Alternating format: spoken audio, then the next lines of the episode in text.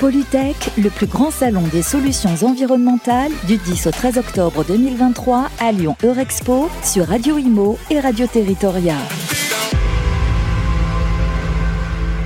Rebonjour, bienvenue encore une fois à Lyon. Nous sommes de retour sur notre plateau au salon Polytech et j'ai le plaisir d'accueillir Aline Bachian. Bonjour Aline. Bonjour Grégoire. Merci beaucoup de répondre à notre question. Alors vous êtes directrice des écoles du MEDEF. Absolument. Un terrain sur lequel on n'attendait pas vraiment le MEDEF.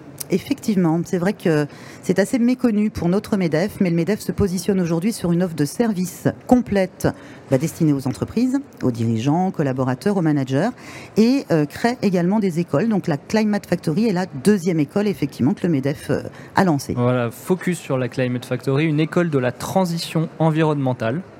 Et de la RSE. Et de la RSE, tout à fait. C'est important d'éduquer aux enjeux environnementaux euh, les jeunes et peut-être les futurs dirigeants de demain Absolument.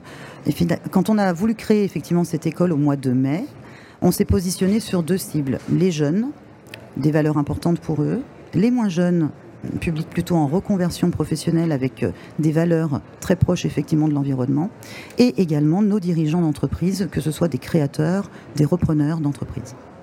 C'est quoi le profil euh, de vos étudiants justement? Ça On va de quel âge à quel âge à quel âge? C'est assez large la palette, j'imagine? Oui, franchement la palette, euh, l'éventail même est assez large. On fait la même chose que sur la première école du Medef. Euh, on a des apprenants qui vont de 18-19 ans jusqu'à 60 ans cette année. Ok. Donc un éventail très large. Il n'y a pas d'âge pour apprendre. Il n'y a pas d'âge pour apprendre, il n'y a pas d'âge pour se former. On le dit souvent, venez comme vous êtes. Hein. on est souvent hum. son propre frein et sur ces thématiques importantes, il faut, il faut je pense, euh, vraiment venir. Et quels sont les points forts de, l'école, euh, d'après vous euh, Sur quoi est-ce que vous accentuez le plus? Alors, nos points forts, bah, déjà, c'est qu'on a été créé par les entreprises, pour les entreprises.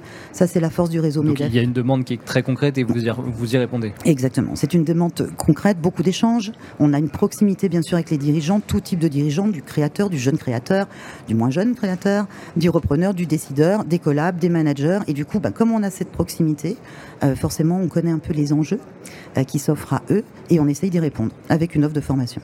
On est à domicile ici, on est à Lyon, euh, on est chez vous. On vous est chez moi. Vous êtes basé juste à côté, c'est ça? Exactement on est dans le 8e, effectivement, 8e arrondissement de Lyon. Et, l'ouverture de l'école, c'est pour quand? Alors, justement, on fait le lancement et l'inauguration de l'école la semaine prochaine, le 17 ah. octobre prochain, dans les locaux du MEDEF, dans le 8e arrondissement à Lyon, à 11h.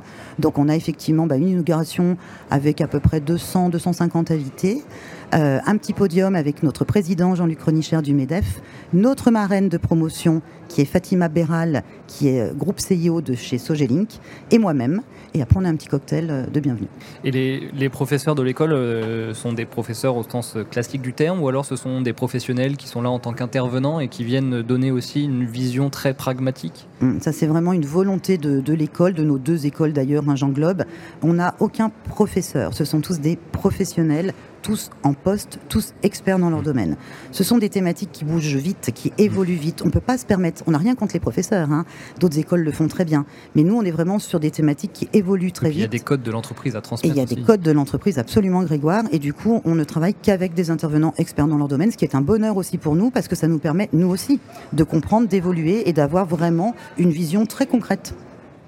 Votre parcours à vous, euh, qu'est-ce qui vous amène à la direction de la Climate Factory ou des écoles du MEDEF? Euh, ben, On va dire que c'est un homme, hein, je vais le citer, c'est le délégué général du MEDEF Auvergne-Rhône-Alpes, c'est Stéphane Flex. Une rencontre avec Stéphane, ça fait pas tout à fait 4 ans. Euh, alors moi j'ai un parcours plutôt typiquement, on va dire dans la, dans la fibre ou la fonction commerciale. À la suite de ça, j'ai créé mon cabinet que j'ai piloté pendant 13 ans dans la formation, mhm. le coaching, le recrutement, le placement et l'alternance. Et on s'est rencontrés, ça fait pas tout à fait 4 ans, avec Stéphane Flex, qui m'a proposé de prendre la direction effectivement des écoles. Alors, retour à la Climate Factory, euh, on parle des enjeux de la transition environnementale et RSE.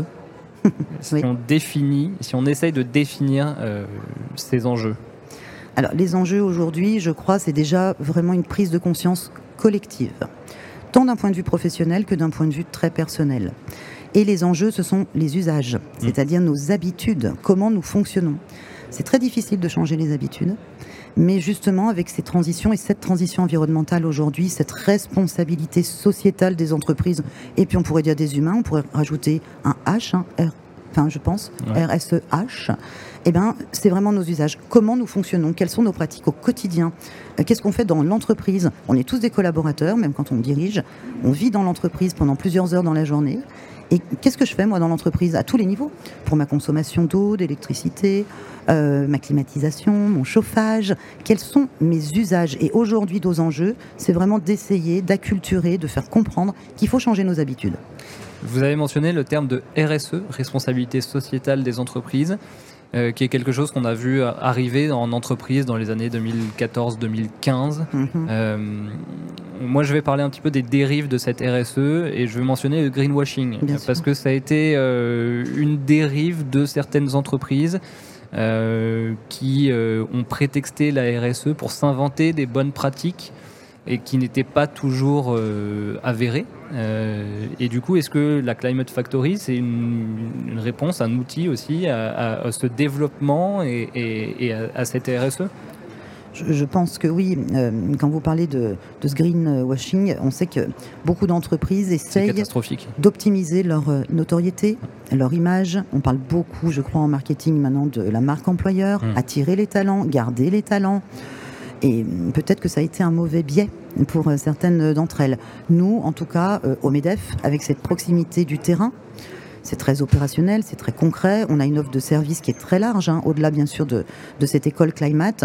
On essaie vraiment d'apporter des solutions très simples, très pragmatiques euh, pour, comment dirais-je, accompagner, accompagner via la formation également, hein, se former tout au long de sa vie, via la formation les personnes pour mettre en place mais vraiment une feuille de route, par exemple, très opérationnelle. C'est ce qu'on fait dans notre parcours de formation courte. On a ce que je vous disais tout à l'heure de l'alternance et des formations courtes. Et on a la prétention très simple de se dire on fait une formation de prise de conscience, d'acculturation, sensibilisation, avec une feuille de route que la personne peut déployer très simplement, mais dès le lendemain. Vous, vous pouvez aller sensibiliser aussi dans les entreprises euh, des, collaborateurs qui ont envie justement d'aller vers ce, chemin-là, des enjeux environnementaux, qui ne trouvent pas forcément une réponse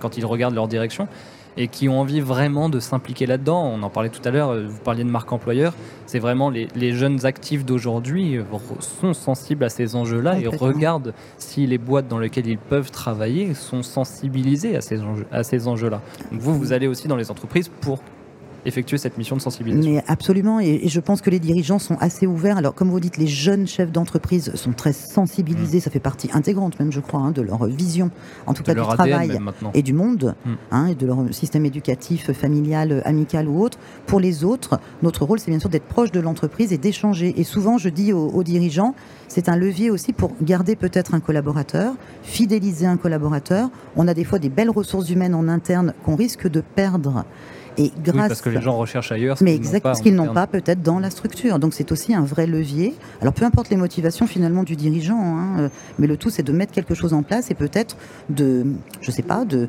de permettre à un ou plusieurs collaborateurs en poste de leur dire oui ça y est j'ai compris, je vois d'où on part, je vois où on doit aller. Est-ce que quelqu'un en interne ou plusieurs personnes en interne seraient susceptibles d'être intéressés pour s'emparer du dossier pour permettre à notre entreprise eh bien, de rentrer sur les nouveaux enjeux, les nouveaux usages? Et on, le rappelle, hein, vous l'avez dit tout à l'heure, mais il n'y a pas d'âge pour se former. Il n'y a pas euh, d'âge. parce qu'on on en parlait, euh, c'est vrai qu'on est souvent, quand on est euh, parent, on est, on est on est sensibilisé par nos enfants aussi, qui à l'école sont eux-mêmes éduqués en ce sens-là. Euh, on parlait des robinets, il n'est pas rare d'entendre un enfant dire euh, Papa, maman, euh, il faut, ah, arrête de faire couler l'eau, c'est trop. Il n'y a pas d'âge, 18 ans, 40 ans, 50 ans, 60 ans, il n'y a pas d'âge pour aller se former à ces enjeux-là. Mais exactement, c'est bien pour ça qu'on a un panel finalement très large, parce que je crois que c'est l'affaire de chacun. Alors peut-être la jeune génération, les enfants, comme vous le dites euh, si bien, évidemment, mais euh, les plus anciens, alors moi j'ai 53 ans, hein, donc j'ai des habitudes aussi forcément de fonctionnement, on a vécu plusieurs vies, on, vit tous plusieurs vies, mais je pense que c'est vraiment l'affaire de, de tous, et c'est avant toute chose, c'est vraiment la prise de conscience. Comment je fonctionne chez moi? On parle beaucoup, vous savez, aujourd'hui euh, d'études, il y a beaucoup de petits jeux, hein, de choses très ludiques qu'on peut euh, faire euh, même en équipe pour fédérer une équipe, pour savoir bah, quelles sont notre façons de, fonctionner, quelle est notre consommation aujourd'hui avec un système de notation un peu scolaire. Mais des fois, c'est un électrochoc, une prise de conscience très fun, très ludique et qui permet de se dire, bon, on fait quoi maintenant de voir concrètement où qu'on en est. Exactement. Et de se comparer. hein, aussi. Mm. Je pense que c'est important de se comparer aussi aux autres structures, parce que pour moi, c'est un levier aujourd'hui forcément de, bah, je sais pas, de crédibilité et puis de, voilà, de, de- de longue vie, peut-être pour, Oui. euh, pour l'entreprise. Et parce que c'est un enjeu qui n'a pas de classe sociale, qui n'a pas d'origine, qui n'a pas, qui concerne vraiment tout le monde. Ouais, ouais, là, on touche les valeurs, je crois vraiment. Je pense qu'on on touche la vision du monde de chacun. Je rappelle, euh, Aline Bachian, euh, Climate Factory, ouverture la semaine prochaine, Ouverture le 17 octobre. 17 octobre, soirée d'inaugu- d'inauguration. Alors, on n'est pas 8e en soirée, pardon. Ah, Nous, on est en, en cocktail, euh, Cocktail. c'est à 11h, donc Très on bien. fait un déjeuner. On fait un déjeuner déjeuner. d'inauguration. Parfait. Déjeuner d'i- d'inauguration, Dans le absolument. 8e arrondissement de Lyon. Merci beaucoup d'avoir répondu à nos questions Mais et c'est bon moi. salon. Merci beaucoup, Grégoire. Bon salon. Polytech, le plus grand salon des solutions environnementales du 10 au 13 octobre 2023 à Lyon Eurexpo sur Radio Imo et Radio Territoria.